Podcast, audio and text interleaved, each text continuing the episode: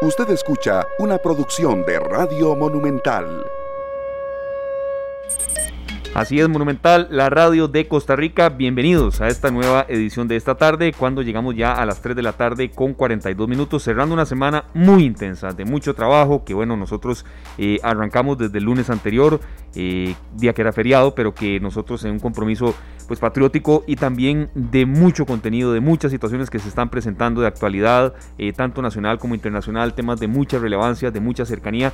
pues bueno, vamos llegando al final de esta semana con mucha satisfacción del deber cumplido, pero también no solo con una agenda muy cargada para la semana entrante, sino que también para hoy, en la que tendremos no solamente variedad, sino temas de actualidad y un poco de entretenimiento, que yo creo que todos lo necesitamos un poco, esparcimiento, pero también mucha reflexión sobre temas que eh, de verdad nos están afectando a todos y que bueno, vamos a comentar aquí con mi compañero Sergio Castro, dándole también la bienvenida a Glenn Montero y a todas las personas que ya se están conectando con nosotros a través del Facebook Live en el perfil Canal 2 Costa Rica. Sergio, uno de los temas medulares que vamos a tocar hoy y precisamente le agradecemos muchísimo a Germán Marín, director de la Policía de Tránsito, que está ya prácticamente eh, haciendo un impasse en un operativo en el que está eh, participando a esta hora es lo que se está haciendo en carreteras. Usted y yo lo comentábamos eh, de camino con todas las medidas siempre de prevención.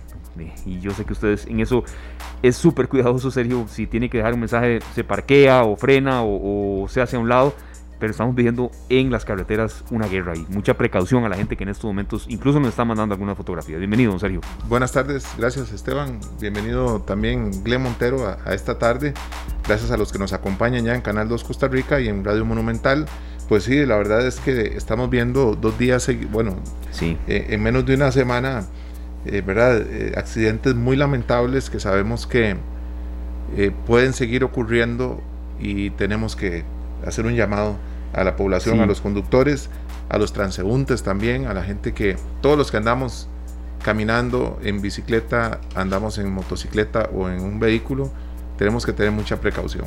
Está lloviendo, están eh, las calles, eh, las llantas ante las calles mojadas no reaccionan igual. Así es que tenemos que tener mucha precaución porque los números son alarmantes. Sí, así es serio. Tenemos que tener mucha precaución, respeto por los límites respeto por los límites de velocidad, muchas gracias, serio. Respeto por los límites de velocidad, pero también, eh, sobre todo, tener una actitud de un poco más de paz en carretera. Claro que sí, nosotros, este, hemos tenido que, ver noticias muy duras. Eh, enviamos un, nuestro más sentido pésame a estas familias que han perdido sus seres queridos en estos días. Sabemos que en Guanacaste hubo un accidente lamentable también, el accidente de Cartago durísimo. Esta tarde están ya con el, tema de, las honras fúnebres de esta familia de siete miembros que fallecen en un solo accidente de tránsito. Es uno de los accidentes más, más violentos que hemos visto, Esteban, con más pérdidas. Sí, le soy sincero. En un vehículo liviano. Sí.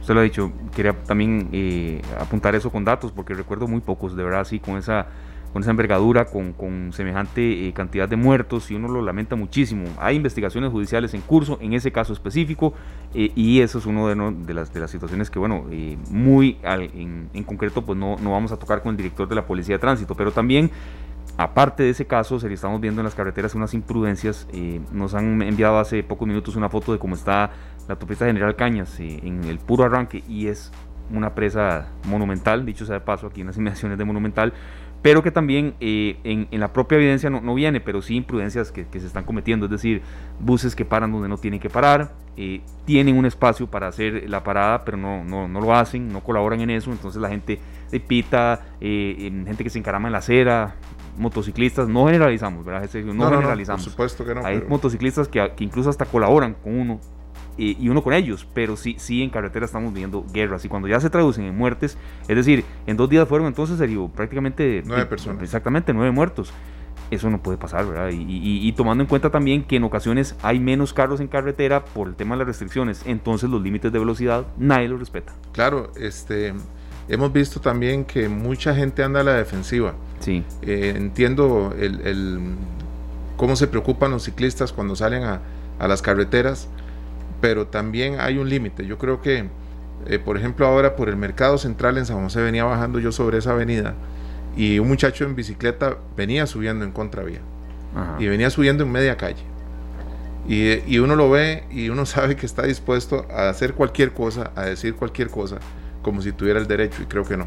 Creo que hay un abuso de algunas personas, en este caso este señor, ¿verdad? Que venía en contravía, pero también he visto mucha gente en la bicicleta en las noches sin foco, sin ropa refractaria, sin casco. Así es. Entonces, si se presentara un accidente mínimo y ni siquiera el casco andamos, las consecuencias pueden ser muy, muy lamentables. Así es.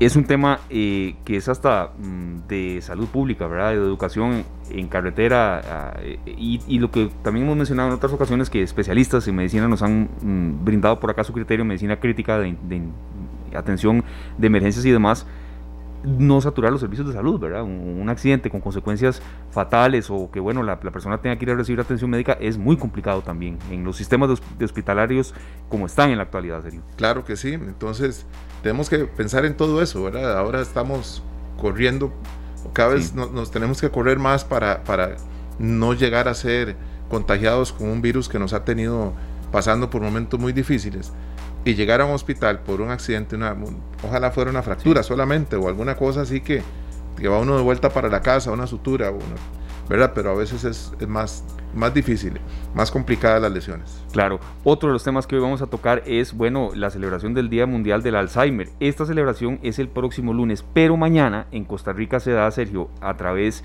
de Zoom, de Facebook Live, eh, con inscripciones que están abiertas en estos momentos y con sobre todo, Sergio, un afán de mucha concientización de que esta es una enfermedad que en ocasiones la sufre por supuesto el paciente, pero mucho la familia también y no son ni cuatro, ni cinco, ni diez personas las que la padecen en Costa Rica. Y aunque fuesen cuatro, cinco, diez, merecen toda la atención del mundo. Entonces, por eso ese tema humano lo vamos a tocar hoy con un especialista en, nuestro espacio. Toda la dinámica de la casa cambia. Totalmente, sí. De la casa, de la familia. familia. Sí. De acomodo de, de enseres. Sí todo. Entonces, este, es muy importante tener a, la invitada que tenemos hoy, que nos va a ayudar muchísimo. Y sé que para muchos va a ser muy importante Así es, esta reunión que tienen virtual mañana. Eh, sí, Sergio, es una labor muy pionera, pero desde hace muchos años que desarrolla ASCADA. ASCADA es la Asociación Costarricense de Alzheimer y otras demencias asociadas. Y bueno, también eh, uniéndose a una celebración eh, mundial, porque es el Día Internacional también, el próximo lunes 21 de septiembre. Y por supuesto que también tendremos, debido a la actualidad que ayer nos, nos abordó un tema medular, ¿verdad? Eh, más impuestos, Sergio, que, que sí, la cadena de reacciones fue muy fuerte. y bueno, se estaba presentando un medio programa esta tarde y la actualidad nunca estará de lado en este espacio. Entonces, la rifa de entradas, porque hay reactivación en Nova Cinemas. Eh, Nova Cinemas se reactiva. Ya ayer hubo personas que estuvieron en salas de cine, que disfrutaron, que compartieron, que tuvieron su espacio de entretenimiento. Hoy tendremos ese bloque, eh, bueno, con el gerente general de Nova Cinemas y que también bueno, tendremos rifa de entradas aquí. Así es que a las personas que ya se están conectando en Facebook Live, más adelante, usted serio especialista en estas temáticas, nos dirá cómo y qué se rifará. O sea, no, no, no solo vamos a, promover que la gente vaya al cine, sino que los vamos a invitar a que vayan al cine con las entradas. Claro. ¿Verdad? Sí, sí, entradas sí. Entradas dobles entradas dobles y también eh, eso sí haciendo hincapié en que las eh, todas las medidas de seguridad de sanitización de espaciamiento de confort están garantizadas en Nueva Cinemas. Es una experiencia que de verdad eh, invita a ir, disfrutar, serio, pero sobre todo sentir que usted está en un ambiente totalmente seguro y totalmente cómodo. A mí, yo no soy eh, muy cinéfilo, soy más este melómano, pero de verdad me hace mucha falta ir al cine, porque uno, necesita esas dos horitas ahí. Tener la opción también. Claro, sí, sí, sí. ¿Verdad? Que, uno un viernes o un miércoles incluso, que muchas veces uno aprovechaba esas promociones que se hacen los miércoles de uno decía, ¿qué hacemos? De, está bonito ir al cine, aprovechemos. Claro. Y, y, otra cosa también, serio, porque es una de las, bueno, las situaciones que nos va a aclarar eh, el gerente general de Nova Cinemas, eh, Dani Zúñiga, que también, en serio, hay una situación muy importante que hay que tomar en cuenta, que hay restricciones, sí, claro que hay restricciones, pero eh, em, las películas están en tandas específicas para que usted vaya termine la película, la vea, disfrute, comparta, salga con calma y llegue a su casa, eh, bueno, con la posibilidad de que no tenga problemas en ese sentido específico. Es decir, si la restricción es a una hora específica, bueno, evidentemente no va a haber una tanda en la que usted no pueda ir. Pero todos esos temas, todos esos temas serios, horarios, eh, temas también de, bueno, de, eh, salud, de sanitización, de cuáles son los estrenos, de con qué eh, película se arranca, cuáles están ahí en boga y también cuáles vienen más adelante. Bueno, Dani Zúñiga, gerente general de Nova Cinemas, nos va a atender hoy. Tendremos también un espacio de esparcimiento que no lo vamos a dejar de lado hoy viernes, siempre tratando de llevarles a ustedes temas de mucha actualidad y también variados como ha sido la tónica en esta tarde. Claro que sí, este eh, dice Pedro Pérez, vamos a hacer este comentario porque bueno, es muy interesante, que si no sabían que el aceptar dinero del Fondo Monetario Internacional es como si le vendieran su alma al diablo, dice él. Hay muchos, muchos comentarios con respecto a esto de los impuestos y, y todo, Esteban, que eh, realmente nos preocupan. Es un tema que, generó muchas reacciones, la gente eh, está un poco mm, molesta, preocupada, pero también sobre todo, serio, viendo a ver de cómo va a sobrevivir y cómo también va a, a estrujar cada vez más de su billetera, sus ahorros, sus ingresos. Eh, saludamos también a Jorge Arturo Arquero Centeno, que nos eh, reporta sintonía. Y ese comentario de Pedro Pérez eh, también mm, de verdad que refleja mucho el sentir. Hay que darle mucho seguimiento serio en materia de protestas, pero también de las negociaciones cuando ya arranquen con el Fondo Monetario Internacional, cuando se vayan cumpliendo ciertos plazos y ciertos acuerdos que, que se van a ir presentando, como esto va a ir calando en la gente porque uno siente que ya no da para más el, bolsillo. Mira, ahora un, señor me comentaba que él importa cosas de Estados Unidos, compra, tiene un hobby y, constantemente se está comprando long plays. Y entonces me dice, Sergio, ahora yo pago por el long play en la página donde lo compro, ¿verdad? Y me cobran el IVA por, ese, por esa compra. Después, eso me van a cobrar también este impuesto por haber sido una transacción bancaria. Eso lo importamos al país y me toca pagar acá impuestos. Sobre esos impuestos tengo que pagar también ese otro impuesto sí. por el uso de la tarjeta, por el, este impuesto a, las transacciones. Entonces, es mucho dinero. Al final sumas en un artículo que te costó 10, 15 dólares en impuestos, hay una cantidad similar o mayor. Y entonces eh, ahí viene eh, como uno, la gente que está con toda la, fuerza, se ese bloque que tenemos aquí siempre eh, al final del programa, que siempre decimos que porque está al final del programa no significa que sea menos importante, que lucha por reinventarse y, emprender con todo, bueno, ¿de dónde más va a sacar ahora? Con, impuestos, con, con eh, eh, cargas tributarias y no había ya capacidad de ahorro antes. Bueno, ahí vamos a tener que, que socarnos la faja y esperemos. Yo lo que me pregunto, Esteban, es, normalmente cuando hay una propuesta de este tipo, eh, hay otra ya lista, ¿verdad? Que es un poquito menos agresiva, pero ya la, que podría ser la definitiva ya la tienen lista porque dicen esta no pasa, pero pasa la siguiente. La opción B, la opción B es la que hay que también analizar. ¿Qué pasaría si esta propuesta no pasa por la Asamblea? Claro. ¿Cómo es la opción B? Habrá una C. Usted lo ha dicho, sí, y, el, tema, eh, bueno, cuando, cuando ya eh, entren a regir algunas de todas esas eh, medidas que ayer se dieron a conocer, que incluso fueron acá en el propio espacio esta tarde, el impacto que ya vaya generando en el bolsillo de los costarricenses. Entonces es un tema que por supuesto ya para las semanas entrantes tendremos muy muy presente acá en nuestros contenidos. Y por supuesto que también tendremos eh, buena información en desarrollo que se está generando, nuestros compañeros de Noticias Monumental estarán con nosotros eh, y mm, si queremos dar un rápido perfil antes de ingresar con nuestro bloque de invitados a esta noticia internacional que siempre en materia de vacunas eh, genera mm, reacciones, genera también aristas diferentes todos los días y es que el presidente de los Estados Unidos, Donald Trump, Sergio, aseguró hoy que la vacuna contra el coronavirus llegará a todos los estadounidenses en abril. Aunque las primeras dosis podrían ser administradas antes de fin de año, el mandatario se refirió al progreso histórico registrado por tres vacunas que se encuentran en las etapas finales de desarrollo y afirmó que habrá al menos 100 millones de dosis disponibles para diciembre. Esencialmente la tenemos. Entonces, bueno, esos plazos que habíamos mencionado, Sergio, cada vez van y van dándose en materia diferente. Hablamos de China, de Rusia y también lo que pasará en Estados Unidos. Bueno, estamos pendientes de eso. Ya vimos que una vacuna que se, anunció muy fuerte, que fue la de Rusia, eh, en 14 mil personas tuvo efectos secundarios y tienen que hacer algún ajuste. Esperemos que esta vacuna de los Estados Unidos venga como así lo dice el, presidente Trump. Así es. Nos vamos con nuestros contenidos. Muchísimas gracias eh, a Glenn por el contacto y a don Germán Marín, director general de la Policía de Tránsito. Don Germán, de verdad, gracias por atendernos. Sabemos una tarde de viernes a cómo está la carretera, que usted saque estos minutos con nosotros. Se lo agradecemos de verdad profundamente, pero en nombre también de los costarricenses que en carretera están como actuando en una guerra. Don Germán, sabemos muy bien que hay investigaciones en curso y no vamos a preguntar detalladamente, pues jamás de lamentable suceso que se dio allá en Cartago. Eh, hoy hubo otro en Guanacaste, pero es que ya son muchas muertes, don Germán. Hay abusos de velocidad, hay maniobras que uno ve en carretera que de verdad se queda frío. Vi hoy un accidente aquí en las inmediaciones del, em, eh, a ver, eh, de la sabana, mm, como unos 800 metros al oeste del Estadio Nacional, que fue una imprudencia total que generó un caos vial Y lo que queríamos un poco, Germán, es una reflexión llamando a la paz en la carretera, que ya tenemos mucho problema este año como para agregar otro más cuando había reducción en siniestralidad, pero sí las últimas horas, los últimos días han sido en carretera eh, de verdad muy, muy, muy agresivos y sobre todo cuando ya se traducen en muertes hay que tomarse un tiempo para reflexionar. Bienvenido acá Monumental, don Germán, gracias de verdad por atendernos. Muy amable, eh, buenas tardes y muchas gracias. Más bien, pues eh, gracias a, a ustedes por el momento, por el espacio, por esta ventana informativa y facilitarnos más bien este pues eh, este medio para eh, poder comentar y, llevar pues como vos bien lo indicas este un mensaje que nos lleve a todos a la a la reflexión. Eh, veníamos enfrentando un proceso si bien como vos lo comentás en los últimos seis meses y medio una disminución de los accidentes de tránsito que este en medio de, de varios problemas eso era pues una una buena una buena situación, que tuviéramos menos accidentes y que estuviera, tuviéramos una reducción de víctimas mortales. Obviamente es, sumamente lamentable el otro proceso de lo que estaba ocurriendo.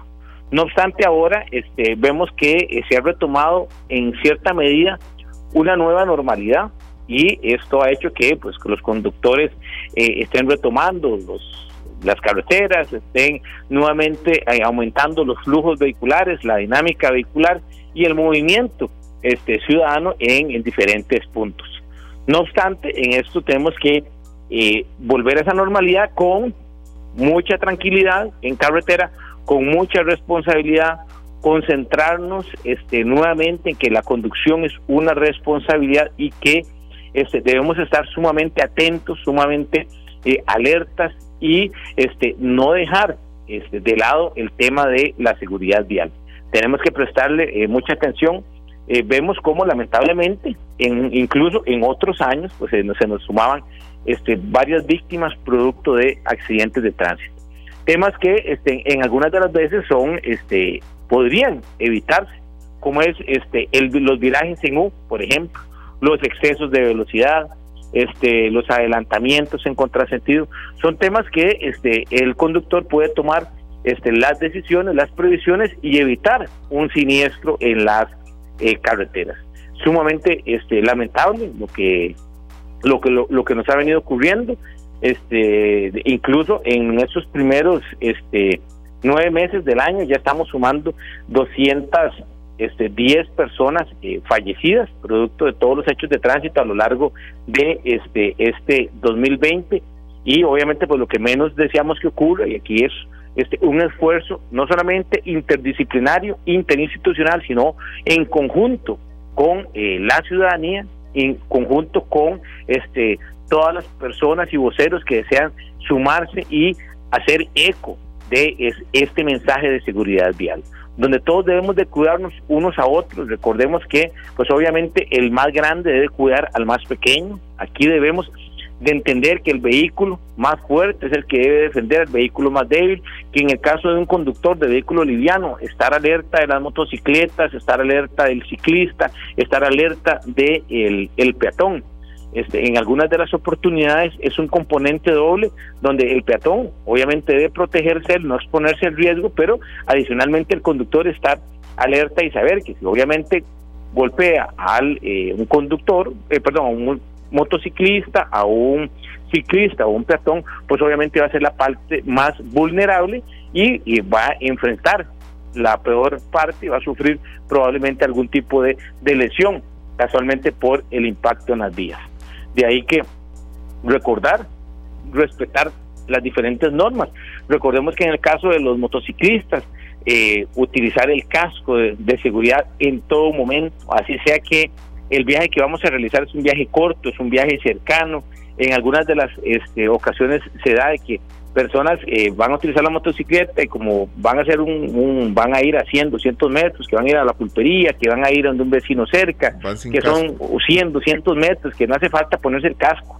Hemos visto lamentablemente muchos hechos de, de, de este tema eh, el motociclista es justamente, reitero, una de las partes más, más vulnerables en conjunto con el peatón y el ciclista.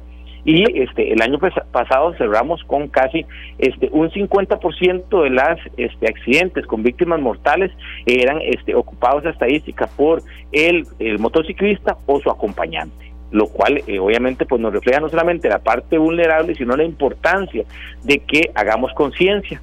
Eh, se nos, nos ha ocurrido en muchos eventos donde eh, conductores este, lo son en la parte empírica, no tienen licencia de conducir, nunca hicieron el curso, entonces se aventuran este, en las carreteras compran una motocicleta, algunas de las veces este, motocicletas que ahora las venden pues con algunas facilidades económicas y que eso no es el problema, sino el problema es que toman la decisión de comprar algo en lo cual no recibieron una capacitación y posteriormente pues hacen un sinnúmero de conclusiones, toman la decisión de aventurarse en carretera y este, algunas de las veces pues sufren accidentes y esos accidentes lamentablemente son con consecuencias eh, sumamente graves, lesiones este que los lleva al hospital o algunos de ellos donde pues perecen en las vías públicas de nuestro país, que es casualmente lo que no queremos. Claro, hace unos meses, eh, perdón, hace aproximadamente unos 22 días, tres semanas casi, un Germán estaba fuera de San José y me topé un señor manejando la moto. Eh, él llevaba guindando de sus brazos las bolsas del supermercado, ¿verdad? Entonces él iba con las dos manos en la, en la manivela, pero sobre sus brazos iban guindando las bolsas, las bolsas del súper. El, peso de las bolsitas, eh, ¿verdad? Y llevaba una niña de unos 5 o 6 años, pienso, sentada en el tanque de la gasolina.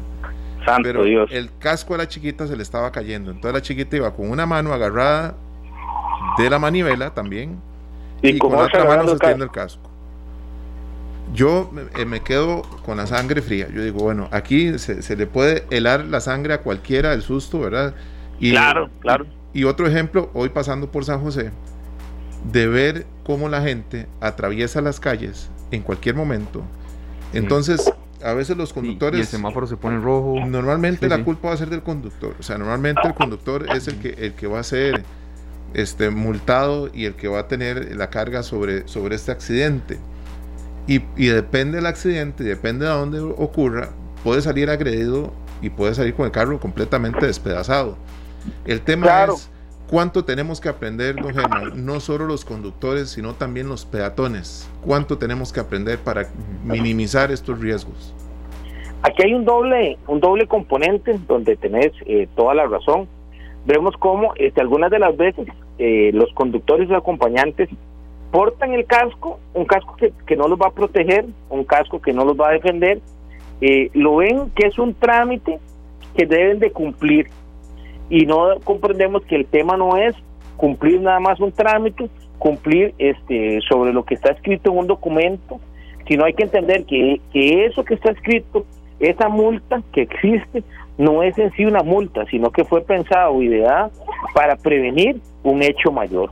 A veces tomamos decisiones, por ejemplo, si veo un retén policial, veo un grupo de oficiales de tránsito, me acuerdo del cinturón de seguridad. Tenemos que entender que los accidentes no avisan, los accidentes no te mandan un mensaje por WhatsApp y le dicen, ve, aquí a los 500 metros va a chocar. Eso no existe.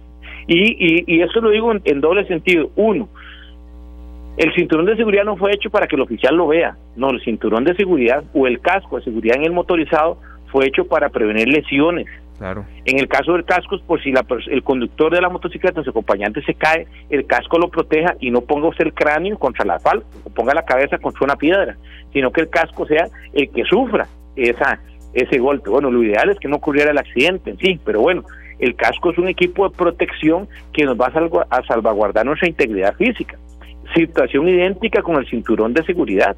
El cinturón de seguridad fue hecho para prevenir que ese conductor a la hora de, un percance, de un evento, de un accidente, no salga volando por los aires, no se salga por una ventana, no se salga por el parabrisas, o se salga por una puerta que se abra a la hora del accidente, sino que la carrocería lo proteja y el cinturón hace que, que este ciudadano, que esta persona, que este conductor, que este acompañante, que este pasajero quede dentro de la estructura del automotor, que esa estructura es la que lo puede defender a la hora de ocurrir un siniestro.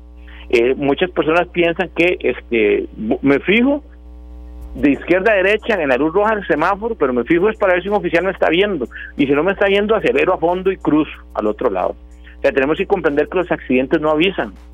Aquí la idea no es cuidarme del ojo de este el oficial de tránsito, no. La idea es cuidarme para no tener un evento en las vías públicas, cuidarme para no tener un accidente el cual me exponga este y exponer a terceras personas inocentes también que eventualmente puede ocurrir. los virajes en U. Hemos visto eh, muchos casos, muchos accidentes de aquí para atrás, donde lamentablemente personas tomaron una decisión, hacer un, viraje peligroso en U, incluso lo hemos visto en algunas este, carreteras de alta velocidad, donde lamentablemente este, esto va a provocar el accidente y ese accidente puede ocurrir y tener consecuencias fatales. Y recordemos que ahorita, retomando el tema este que nos ocupa, el virus de la pandemia, este no debemos de saturar los centros hospitalarios y ya estamos enfrentando una situación grave, eh, los accidentes de tránsito no no se fueron de vacaciones. Lo cierto del caso es que un accidente nos puede llevar a un centro hospitalario y ese centro hospitalario ya puede incluso tener un colapso por otros temas y la idea no es colapsarlo o adicionarle más problemas producto de este, los accidentes que, reitero, los podemos evitar. Sí, don Germán, de verdad muchas gracias porque eh, nos están diciendo que es un tema de mucha actualidad, pero que también eh, que es algo que se está viviendo todos los días. Em, y que también en zonas rurales a veces con más frecuencia que en zona urbana. Yo no sé si eso será tan así, nos parece que a veces es en, afuera y adentro del área metropolitana. La última consulta, Germán, sabemos la tarde que se viene con operativos, con, con eh, mucho, mucho movimiento en carretera, estamos viendo. ¿Cuáles son tal vez las principales imprudencias, don Germán? Toda imprudencia puede generar un accidente fatal, eso estamos de acuerdo, pero las que ustedes dicen y consideran, don Germán, que, que mm, por favor, de verdad, no hagamos eso en carretera.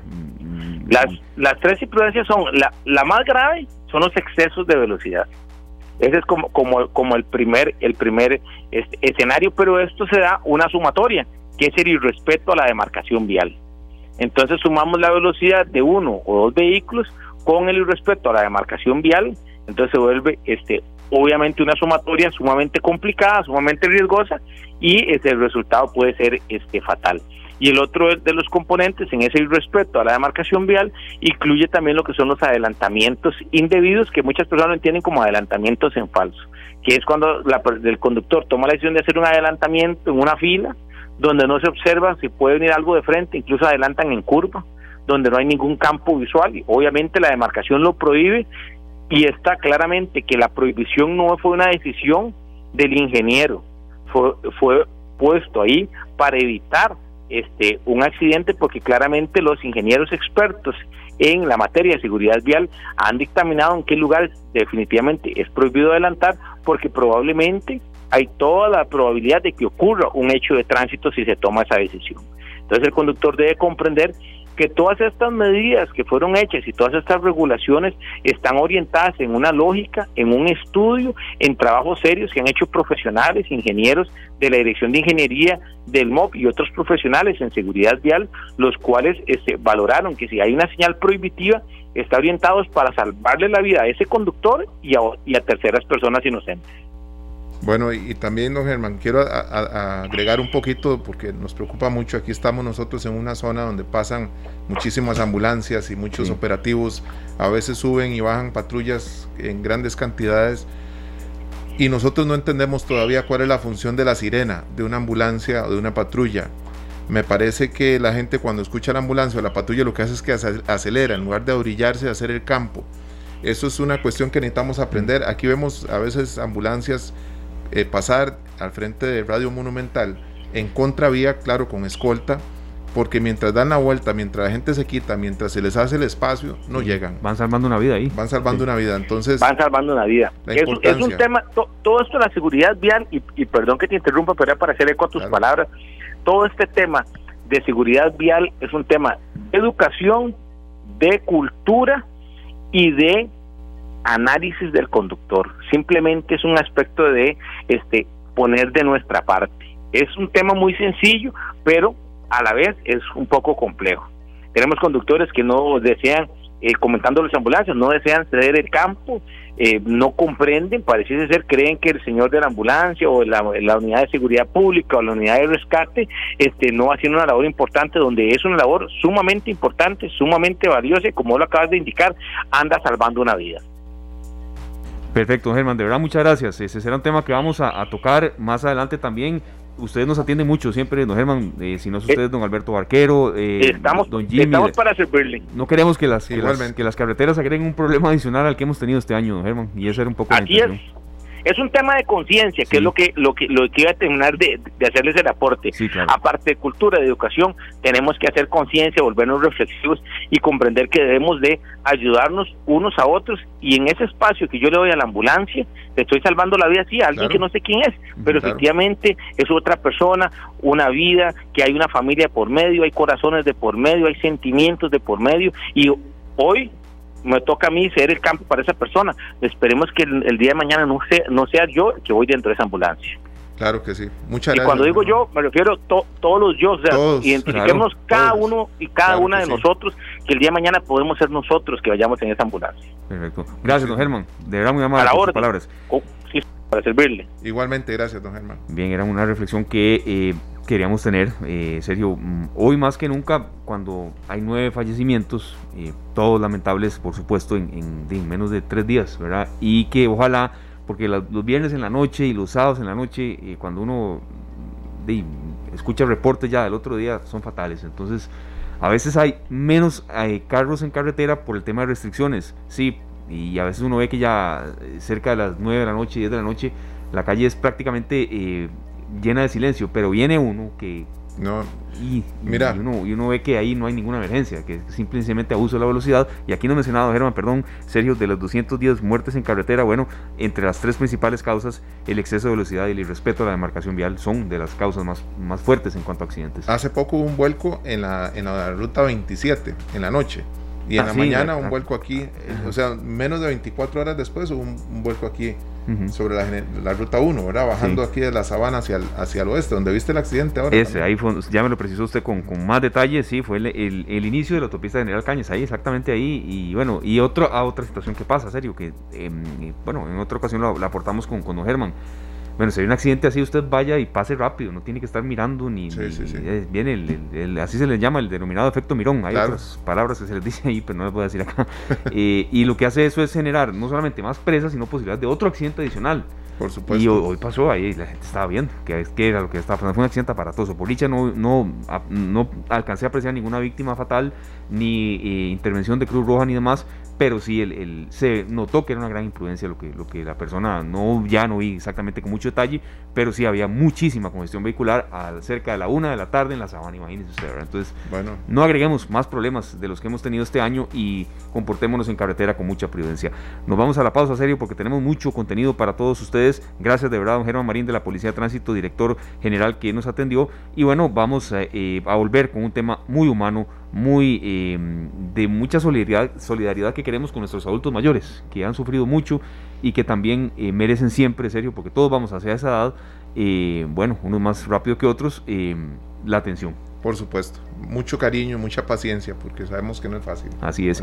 Y bueno, también agradeciéndole a Edson Picado, diseñador gráfico, por el, por bueno, este nuevo diseño que hizo el banner de esta tarde, que las personas que están con nosotros en el Facebook Live lo están apreciando y estamos con una variación en, imagen, en cambios que siempre también los tenemos por supuesto que también en Facebook Live, pero para las personas que nos escuchan en FM estamos innovando, entonces este, nos encaminamos poco a poco a los seis meses al aire y ahí venimos con una serie de cambios también, serio, claro que, sí. que queremos tener aquí muy oportunos para todos. De la mano de Glenn Montero también, que siempre quiere que estemos mejor. Así es. Nos vamos a la pausa, don Glenn, 4 con 15 minutos y enseguida venimos con mucho más.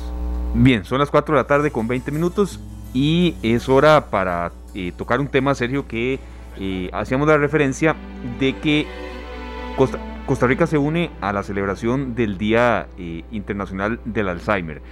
¿Por qué tocamos este tema? bueno, es el próximo 21 de, de, septiembre que se conmemora el Día Mundial del Alzheimer, evento instituido por la Organización Mundial de la Salud. Sin embargo, usted, Sergio, nos va a detallar un poco cuál es la actividad que se celebra mañana, por qué lo, hoy pues corremos un poco la fecha y también eh, porque este es un tema que nos debe eh, preocupar a todos. Bueno, eh, tenemos datos, Esteban, de muchas personas que están ahorita corriendo con esta situación en sus casas y no saben cómo reaccionar. Entonces, la reunión anual del Día Mundial del Alzheimer se va a celebrar mañana. Así es. ¿Verdad? Y es por eso que, invitamos a doña Jenny para que ella nos, nos amplíe más los detalles porque en realidad sabemos la, importancia de que muchas personas eh, puedan eh, recibir una guía importante. El lunes tal vez no es un día tan fácil como un viernes, que los viernes estás en la casa, ya terminaste de trabajar Y, o un sábado, ¿verdad? En este caso que va a ser sábado, tenés más chance, estás más relajado, puedes poner más atención, tal vez está toda la familia ahí reunida. Entonces, este, prepararon una carpeta con toda la información mundial de, la, de su ONG, ONG, ¿verdad? Eh, para que la gente tenga una guía muy importante de la mano de los que están a cargo de esto acá en Costa Rica.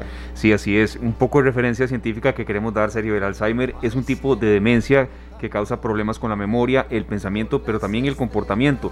Y los síntomas generalmente son muy progresivos, se van desarrollando lentamente, empeoran con el tiempo y bueno, eh, llegan a, en un punto serio en el que son tan graves que, interfieren con actividades cotidianas. Entonces, eh, sí, eh, como usted lo mencionaba, serio, eh, toda la dinámica de un hogar cambia, de una casa. Claro.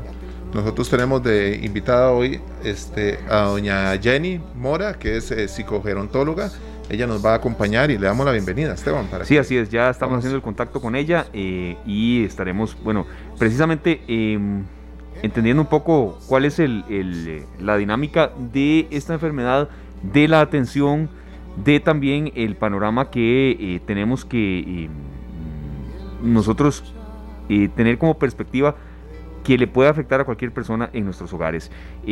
una publicación científica que, queremos compartir con ustedes antes ya de, de, entrar con nuestra invitada sobre este tema, y es que el Alzheimer nos toca a muchos de cerca, por desgracia, casi 50 millones de personas en el mundo lo padecen y esto, de acuerdo con eh, publicaciones médicas, eh, específicamente es una publicación médica que eh, se denomina Infosalud, mayoría de edad, representa junto con el cáncer uno de los grandes retos de la medicina actual para que la gente tenga en cuenta además que las cifras pueden multiplicarse a lo largo de este siglo. Y es por eso que de verdad nosotros queremos tocar este tema.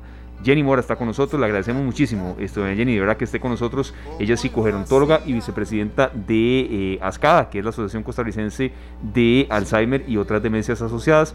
Bienvenida, eh, doña Jenny, ¿cómo interpretar un poco este padecimiento que eh, de verdad tiene un tinte muy humano? Muchas gracias por estar con nosotros. ¿Cómo está? Mucho gusto. Sí, lamentablemente es cierto que ahora todo el mundo está muy preocupado por la pandemia, pero ya la demencia viene siendo un problema eh, pandémico a nivel mundial. Lo único que es que es de aparición lenta, y pero sin embargo se diagnostican un montón de personas por minuto en el mundo. Eh, eh, y lo más importante es que la gente cree que, bueno, que venga, si me dio, me dio. Pero hay tanto tanto que se puede hacer, tanto que la población costarricense podría saber cómo poder evitarla o cómo o cómo poder retrasar la, la, el deterioro. Que venga la enfermedad, pero que venga más tardío o que si me va si me voy a deteriorar me voy a deteriorar de una forma más lenta. Eso es lo más importante. La prevención. Claro que sí. ¿Y cuáles son esos pasos los más importantes, el consejo los consejos que ustedes dan para prevenir la llegada la, la prevención sí eh, resulta que aquí en Costa Rica no es tanto la, la, demencia de tipo Alzheimer como las demencias vasculares. Las demencias por este por problemas de accidentes cerebrovasculares que le dan a la persona y va perdiendo todas las, las eh, capacidades cognitivas las capacidades mentales y una de las formas más fáciles de prevenirla es una dieta saludable. Hablan de la dieta mediterránea y la dieta mediterránea. Yo digo que la dieta tica, pero la de antes, la dieta saludable. De la, noche se tomaba una sopita con verduras, se comían frutas, los chiquillos andaban ahí comiendo frutas durante todo el día en vez de, de, de ¿cómo se llama? Frituras. Galletitas eh, frituras, paquetes de galletas que son tan malos, exceso de azúcar que es tan malo para el cerebro. Sí, sí, los snacks también, doña Jenny. Todo ese tipo de snack, hay snacks saludables que uno le puede hacer a los chiquitos de, eh, y, y, ir buscando. Nosotros mismos también podríamos tomar tomar una este aperitivos saludables, que sé yo, se recomienda. Ahora hay un estudio chino muy bueno en donde habla que supuestamente masticar y masticar cosas crujientes, pero no eso no significa papas tostadas, sino apio, pepino, eh, chile dulce, zanahoria. Entonces, Todas esas cosas de, de dieta, caminar media hora al día, caminar media hora, no tenemos que correr, no tenemos. Y ya, viera qué interesante, con, con que la persona empiece a caminar media hora, ya el cerebro, desde después de una semana, ya el cerebro empieza a tener cambios estructurales para beneficio. Eh, tomar agua, tener una vida saludable en cuanto a eh, al ejercicio, a la dieta, a bajar el estrés. Hay un, un, estudio muy bonito de la Universidad de Stanford que es eh, cada vez que una persona está agitada, cada vez que una persona tiene estrés, es respirar profundo. ¿Y cómo se respira? Sube cinco veces, baja dos, sube una, dos, tres, cuatro, cinco, sube el aire, una, dos, baja el aire. Una, dos, tres, cuatro, baja, sube el aire, una, dos, baja el eh, saca el aire. O cualquier tipo de respiración, la respiración de contar hasta cinco para, para inhalar y a contar hasta cinco para exhalar, baja el nivel de estrés. Hay otro estudio interesantísimo este, en donde sacan de la, de la Universidad de Harvard, en donde sacan, ahora que estamos con tanto estrés, todos todo, todo el mundo está con tanto estrés, ¿cómo prevenir el estrés? Resulta que las personas que se creen que pueden vencer el estrés de forma fuerte, de que yo tengo las capacidades cerebrales, y no de, ay, este estrés me está matando y, estar quejándose constantemente sobre el estrés, resulta que las personas que tienen una, una visión positiva de poder resolver el estrés tienen menos, eh, menos riesgo de accidentes cerebrovasculares porque no se engrosan los, eh, las, eh, las arterias. Súper interesante. Entonces, ¿cómo yo veo el estrés? ¿Qué hago para respirar para el estrés? Yo hablo mucho de la meditación mindfulness, que todo el mundo la puede bajar y sí ayuda. Hay un estudio interesantísimo de una doctora que se llama Sara Lazar, en donde ve eh, cerebros de personas con deterioro cognitivo mayores de edad y las pone a meditar todos los días y estas personas rejuvenecen su cerebro. ¿Y qué cuesta? Nada, porque casi todo el mundo tiene celular y es gratis. Eh, no tenemos que hacer un gasto muy grande. El caminar no cuesta nada. El comer, comer comida sana tampoco cuesta nada. Si uno se pone a ver cuánto vale un paquete de papas tostadas, es carísima. ¿Y cuánto vale una zanahoria? Eh, eh, y tenemos todo en el mismo lugar, ¿verdad? Llegamos a, podemos llegar a un lugar en donde la ansiedad nos gana y queremos picar cositas que no son tan saludables. Y ahí mismo están disponibles los anaqueles llenos de, claro. de, frutas, verduras, de hortalizas y cosas tan maravillosas que podemos utilizar y, y, realmente sí es cierto, porque eh, de este estudio, de este estudio en Japón, que se ve que el masticar, masticar crujiente baja la ansiedad, baja el estrés, pero ¿por qué tiene que ser papas? porque tienen que ser eh, papas tostadas, eh, chirulitos y todas esas cosas que son tan dañinas para el cuerpo. Cuando uno perfectamente, los palitos de zanahoria con un poquito de limón ácido son una exquisitez. Claro. Este, qué sé yo, y que si está de moda el mangocele, el mangocele con un poquito de sal y un poquito de limón, entonces le va dando uno. El apio, el apio baja cualquier cantidad, masticar, morder apio y el apio todavía tiene muchísimo más ventaja, porque el apio tiene más fibra que la zanahoria. Bueno, todo eso se va construyendo poco a poco. Doña Jenny, este, mm, un poco comentar sobre esta celebración que tienen mañana, que será. Mañana eh, tenemos vía Zoom. Sí, exacto, adelante. Voy a, voy a, déjame, déjame un momentitito para decirles el número de teléfono al cual llamar. Aquí lo tengo yo. Viera, Jenny, yo lo tengo por acá. Eh, el contacto que eh, en el cual la gente puede llamar. estoy buscando el teléfono. Sí, el teléfono del SIM del SIMPE móvil es el 6186 2745. Así es. O el el el SIMPE móvil al donde se perdón, el SIMPE móvil es el 8309 0910 Son tres charlas, cuatro charlas internacionales que tenemos para aprender bastante sobre la demencia. Eh, y para inscribirse el número es el 6186 2745. Sí, ese es el que yo tengo Nosotros por acá. Eh, tenemos mañana todo el día. si gusta lo repito, eh, doña Jenny, disculpe, ese último. Sí, con gusto. Sí. El teléfono para inscribirse es el 6186 2745 y el simple móvil nuestro es el 8309 0910. Son cuatro charlas internacionales a costo de 3 mil kilómetros. Eh, el dinero que recojamos de la asociación va a servir para ayudar a cuidadores que están pasando momentos bastante estresantes eh, ahora durante la pandemia. Claro. Eh, un señor nos comentaba que, que, su padre estaba eh, teniendo una crisis eh, que se estaba poniendo muy violento y que ellos no sabían cómo reaccionar porque el señor los desconoce constantemente, ¿verdad? Entonces, un día ya el, señor le habló muy feo, de una manera violenta y, le gritó cosas que él no esperaba jamás y nos comentaba precisamente que él necesitaba una guía porque él y, su mamá no saben cómo actuar porque ya, ya el señor pues se tornó violento esta misma semana. Y, claro. Y es muy doloroso, ¿verdad? Porque tal vez es un padre cariñoso toda la vida.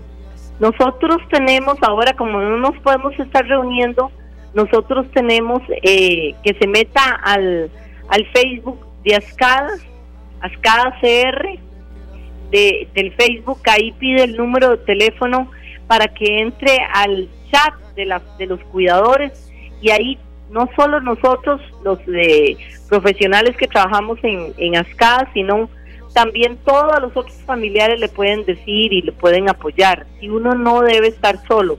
Viera qué bonito cómo ellos se, se apoyan unos a otros de forma muy hermanable y es necesario, es necesario buscar quien lo ayude a uno. Claro, claro que sí.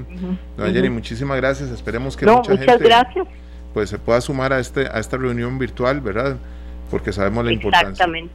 Sí, claro. Y, a comer y a comer pepino y apio.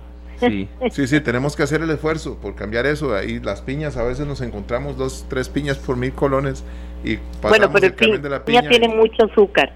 El problema del azúcar es que también el azúcar afecta el cerebro. mucho azúcar. Con medida. Hay que bajar el azúcar con, medida. Una copa de vino, con medida también. Este, Una copita de vino todas las noches. No, hay demasiadas. Las recomendaciones para la prevención son muchas. Ojalá podamos algún otro día hablar eh, a fondo. Eh, estos temas de verdad generan mucha, mucho, mucha retroalimentación y sobre todo muchas dudas como esa muy puntual que le comentaba mi compañero Sergio. Gracias, doctora, de verdad, mucha suerte. Hasta luego, muchas gracias. Éxitos, gracias. Bueno, muchísimas gracias de verdad este, eh, a doña Jenny Mora, quien es psicogerontóloga y también de verdad es una enciclopedia en materia de, de este tipo de, y así hay que llamarlo, Sergio, sin, sin, mucha máscara y sin mucho, a ver, ocultar el nombre, son demencias asociadas, así es como científicamente se nombran, y eh, entender que, que, sí, toda la dinámica de un hogar cambia y que además eh, hay que estar preparados. Yo, yo sí, definitivamente, y buscar el, acompañamiento de profesionales y también de personas que están pasando por lo mismo o que ya pasaron por ahí, Esteban. Sí. Puse de ejemplo la piña, pero constantemente vemos camiones parqueados en, en algunos lugares que ofrecen eh, nuestros productos de la tierra a muy buen precio. Sí. A muy, muy buen precio. Podemos aprovechar y no solo apoyamos a los que andan trabajando fuertísimo bajo la lluvia en estos climas tan difíciles, sino que también comemos mejor. Perfecto.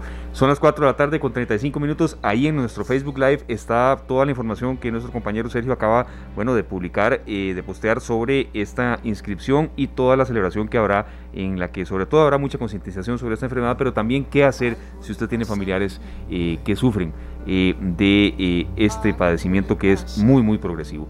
Son las 4 de la tarde con 36 minutos. Nos vamos a una breve pausa comercial y al volver, don Sergio, bueno, vayan preparando sus palomitas de maíz, vayan preparando también eh, papel y lápiz, ¿por qué no? O apuntar en su número, en su teléfono celular. Ya temas de estreno, Sergio, temas de estreno, de películas, de reactivación eh, cinematográfica que se da porque Nova Cinemas eh, reabrió ayer y tendremos buena información y también rifas. Don Sergio, usted va a poder ir adelantando cómo vamos a rifar estas cinco entradas dobles que este, tendremos por acá eh, que tendremos por acá precisamente para darle a todos ustedes. Bueno, ya, ya pronto les vamos a decir para no saturar la línea, Esteban, porque sabemos que todos van a querer ir al cine, ¿verdad? Pero que estén pendientes porque en 3, 4 minutos decimos cuál va a ser la dinámica. Está facilísimo. Pues bien. Si, si quieres ir al cine, bueno, esta tarde te puede llevar allá con una entrada doble, vas y disfrutas de alguno de los estrenos, de verdad que estamos impulsando esto y de la mano de Nova Cinemas, por supuesto. Y sobre todo siguiendo todas las medidas sanitarias. La pausa, venimos con esta rifa, pero por supuesto que también con toda la información relevante y relativa al tema de eh, la reapertura de Nova Cinemas, que eh, ya está desde ayer en boga y por supuesto que tendremos toda la información relativa.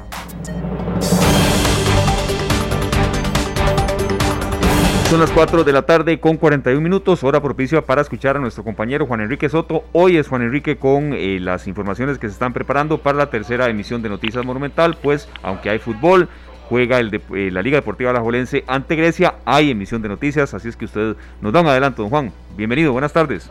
¿Qué tal, don Esteban? Muy buenas tardes para usted y a las personas que sintonizan a, esta hora, esta tarde. Así es, hoy tenemos un resumen especial de Noticias Monumental de 30 minutos a partir de las 7 de la noche, donde estaremos eh, repasando las informaciones más importantes que han ocurrido esta tarde de viernes. Siempre en, esta, en este avance que hacemos, hacemos un repaso de los casos confirmados de COVID-19 en el país. El reporte epidemiológico, recordemos que el Ministerio de Salud informó que se registraron 1.556 casos nuevos de COVID-19, 233 por nexo epidemiológico y 1.323 por laboratorio. Para un total, el país alcanza hoy 62.374 casos confirmados. Una cifra muy importante es la cifra de personas hospitalizadas que a este viernes alcanza 623, 245 de ellas están en una unidad de cuidados intensivos y también se reportaron 20 fallecimientos. El país llega a 686 muertes relacionadas con el COVID-19. Además de esta información, estamos preparando otros temas para que usted esté en sintonía de la radio de Costa Rica y pueda sintonizar la tercera emisión de Noticias Monumental. Les contaremos un dato muy importante, es que el Ministerio de Hacienda ha dado a conocer las cifras fiscales del país a agosto del 2020 cifras que han reflejado una caída estrepitosa en la recaudación de impuestos y un déficit fiscal que alcanza el 5.82%. Estos datos son sumamente importante justamente el día después de que se da a conocer la propuesta de negociación con el Fondo Monetario Internacional, el FMI. Nos enteramos entonces, luego de que nos dan a conocer que se estarían instaurando más impuestos en el país, que la recaudación de impuestos que ya están vigentes en nuestro país, pues no ha sido la mejor durante los últimos meses, ha tenido una caída importante, según eh, lo ha dicho tributación, la dirección de tributación, esto se ha debido a la crisis económica del COVID-19. Además, entre otras informaciones, el Ministerio de Justicia ha habilitado eh, 16 proyectos laborales para que privadas de libertad que se encuentran recluidas puedan trabajar vamos a estar desarrollando este tema. Si usted está interesado en escuchar cualquiera de todos estos temas, compañeros, antes del partido de la Liga Deportiva Alajuelense contra Grecia, pues tendremos un resumen de noticias a las 7 de la noche. Esteban, hoy me tocó a mí, pero no tembló. no, no, no, no tembló ni llovió tanto. sí, siempre, siempre, yo soy el de los fenómenos eh, atmosféricos o, los, los, problemas naturales, pero no, no, hoy, hoy estamos más tranquilos. Perfecto, bueno, Juan Enrique, ¿le toca trabajar este fin de semana o no? ¿No es usted? No, no, señores, este fin de semana es de descanso para Ah, bueno, ah, perfecto. y a cuidarse mucho. Muchas gracias, Juan. De en burbuja, como siempre, pura vida, compañeros. Muchísimas gracias, Juan Enrique Soto de Noticias Monumental. Entonces, eh, a las 7 en punto será la tercera emisión de Noticias Monumental hoy antes del partido Liga Deportiva La Jolense ante Grecia. Don Glenn.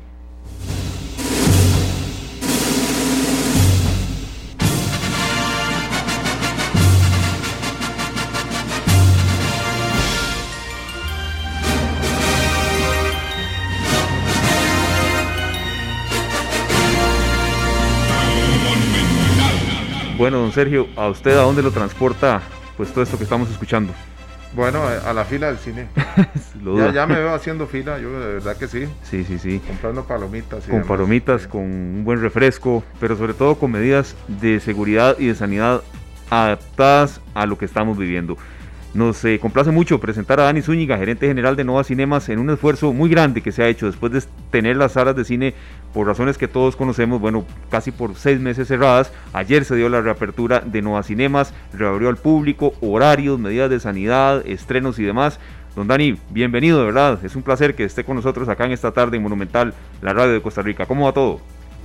Hola Esteban, gusto saludarte. Un saludo también cordial a, a Sergio Igualmente, gracias. Eh, estamos muy bien, la verdad, muy, muy contentos. Pues, estoy desde, desde Avenida Escazú, en nuestro complejo, eh, acá, en este centro comercial, y pues estamos eh, muy contentos de, que ya hemos reabierto nuestros tres complejos de Nova Cinemas, acá en Escazú, en Plaza Real en Alajuela y también en, en Curridabat. Y pues sí, como vos mencionabas, ha sido una tarea eh, ardua, pero ya finalmente las condiciones se dan para que para poder ofrecer entretenimiento a la familia costarricense nuevamente. Y, y, eso nos tiene pues muy contentos y muy ilusionados.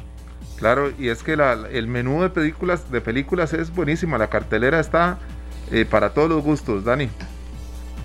Sí, así es, eh, Sergio. Vean, qué interesante, en este periodo de pandemia eh, nos decían hace unos días conversando con, con uno de los, de los estudios eh, que se han acumulado cerca de 70 producciones que no se han podido estrenar.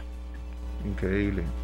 Eh, eso significa que pues lo que viene por delante en, estrenos es pues de muy alta calidad, estrenos muy buenos y van a estar en cartelera muy seguidos, ¿verdad? Entonces ofrece un menú muy interesante para, para todos los, amantes del cine.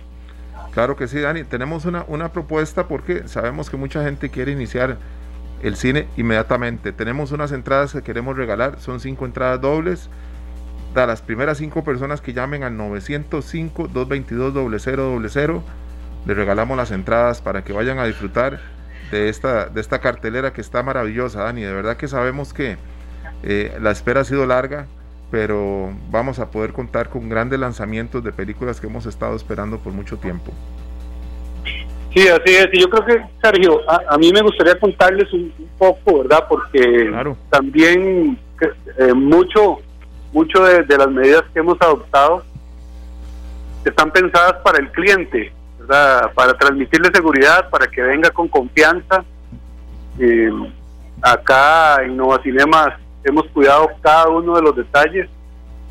Eh, estamos asignando un anfitrión que, que, le va a recibir cuando usted venga al cine, que le, va a tomar la temperatura, que va a verificar que usted porte su, mascarilla y luego va a verificar su entrada y, y, le va a dar las indicaciones de cómo conducirse dentro del, del complejo, cómo guardar distanciamiento en cada una de las áreas, en las áreas comunes, tanto eh, eh, en los pasillos, en, el ingreso en la sala. hemos diseñado un dispositivo de distanciamiento entre las salas que es parte del protocolo que fue aprobado por el Ministerio de Salud y, creo que, es una de, los, de las variables importantes porque porque mucha gente se ha preocupado de que la sala, que es un lugar cerrado, eh, pero pero usted desde que compre la entrada el cliente el cliente va a poder verificar que que puede comprar eh, su entrada para su burbuja social y, a partir de ahí eh, va a estar seguro de que no va a tener otro otro cliente cerca ni delante ni a los lados ni detrás, este, siempre con una distancia mínima al menos del metro ochenta, en, algunos otros casos más bien es esa distancia va a ser mayor. Claro. Y, y eso pues es una condición eh, muy importante. además, teniendo en cuenta de que cuando estamos en el cine, ¿verdad? Estamos viendo hacia la pantalla, tenemos nuestra mascarilla eh, puesta. Eh, por lo general no tenemos una conversación o no gritamos o no cantamos, por ejemplo, estamos disfrutando de la película, pero por lo general en silencio y, eso disminuye absolutamente, en combinado con el, el, el, uso de la mascarilla, el, cualquier riesgo de contagio, ¿verdad? Sí. además hemos sido muy exhaustivos en el proceso de limpieza. Eh, nuestras salas eh, son desinfectadas desde que iniciamos la jornada con un proceso de, nebulización eh, y para brindarle mayor seguridad al cliente, este, además de la limpieza rutinaria este, que ahora la estamos haciendo mucho más exhaustiva, decidimos incorporar este proceso para que el cliente se sienta aún más seguro. Y, mire, hay una variable particular que tienen los, los complejos de Nova Cinemas. Nuestros pasillos son más amplios que eh, lo que se acostumbra eh, en una sala de cine. De tal forma que cuando los clientes caminan entre asientos para, para llegar hasta su butaca, no tienen que pasar encima de otro cliente. No sé si, si lo logran visualizar, pero, pero es una de las cosas que, que desde que se construyeron los complejos, una decisión pues arquitectónica que se tomó, darle más espacio al cliente para brindarle más comodidad. Y, y en este momento de pandemia, algo que definitivamente no estaba considerado a la hora de que se hicieron los diseños y se tomó esta decisión arquitectónica, eh, pues resulta en una ventaja muy conveniente para el cliente, porque el cliente sabe que va a poder llegar a estos asientos con toda comodidad, no va a tener que pasar encima de otro cliente, va a poder desplazarse, el otro cliente tampoco va a tener que sentirse, o no se va a sentir incómodo por, por la persona que está pasando, ¿verdad? Eh, eh, es una de las de las principales consideraciones que todos estamos evitando en este momento, ¿verdad? Que el, no tener contacto y, y nuestras salas eh, lo siempre lo han ofrecido. Perfecto. Y Dani, una consulta que queremos hacerle, eh, y aquí eh, en todos nuestros seguidores de em, el Facebook Live, están mm, no solamente viendo eh, toda la información que ustedes eh, proyectan de que los cines se limpian y desinfectan de forma rigurosa, sino que también estamos proyectando pues algunas de las atracciones. Eh, yo quisiera ir a ver Invasión, el fin de los tiempos, por ejemplo, pero cuáles son algunas de las películas que ya la gente puede apreciar y que bueno, hay incluso un perfil en Facebook y una dirección en Internet en la cual ya la gente puede no solamente ir adquiriendo las entradas, sino que también ver cuáles son las películas que, que ya se están proyectando, Dani. Sí, claro. Eh, pueden ver más detalles de las películas que tenemos en cartelera, Esteban, en nuestra página web novacinema.cr. Pero, pero te cuento, digamos, dentro de lo más atractivo que tenemos este fin de semana. Hay un estreno de una película eh, para infantil que está lindísima eh, y es el inicio de una saga, es, la saga de, Scooby-Doo. yo, está súper recomendada, ideal para sacar a los, a los chicos este fin de semana.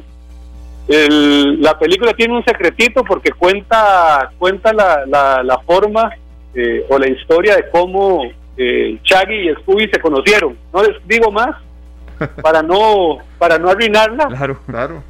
Pero pero tiene ese detallito a que a mí por lo menos cuando tuve oportunidad de verlo me pareció me pareció muy agradable para los que conocemos de la saga. Claro. Este, de los de, la pandilla o grupo de amigos que pues que siempre se ha dedicado a resolver misterios, ¿verdad? Claro, Dani, tenemos tenemos buenas noticias porque eso para los que siguen la saga es una muy buena noticia que esté la película de Scooby-Doo disponible. Pero necesitamos otra buena noticia. Número uno, ya tenemos los cinco ganadores, así es que los que siguen ah, qué bien, pues, buenísimo. Ya, ya, ya tenemos más entradas, ya, ya las tenemos aquí a los cinco ganadores. se fueron como si fueran pan caliente. Ve como la gente quiere entretenimiento. Pero claro, aparte también hay una promoción con Titi Cupón. Dani. Así es, así es. Tenemos una promoción en este momento en Titi Cupón. Eh, es un combo familiar que estamos ofreciendo a un precio realmente cómodo de 8.500 colones, incluye cuatro bebidas medianas y cuatro palomitas medianas, ideal para la familia, a tan solo 8.500 colones. Lo pueden comprar en, en y eh, con el número de cupón que reciben eh, en la transacción se presentan en el cine y lo ejecutan. El valor en el cine es muchísimo mayor, es bastante mayor y pues es también una forma en que eh, queremos motivar a la familia, sabemos que pues que mucha gente le ha pasado mal durante estos días y que probablemente no tiene eh, los recursos para llevar a, todos sus hijos, eh, que muchos lugares también todavía están cerrados o que pensar en un viaje fuera de San José eh, tal vez no es el mejor momento y, consideramos que pues que en el cine les podemos ofrecer un, rato de entretenimiento sano eh, para la familia y ante todo seguro. Eh, y con este City Cupón que estás mencionando, Sergio, creo que redondeamos la idea de brindarles una oferta completa. además también tenemos películas, otros, otras películas familiares a precio de descuento entonces, todo eso lo pueden ver en, nuestro en nuestro sitio web, en novacinemas.cr. Y Esteban y yo somos de los primeros apuntados en irnos para el cine. Dani, muchísimas gracias. Este programa fue una producción de Radio Monumental.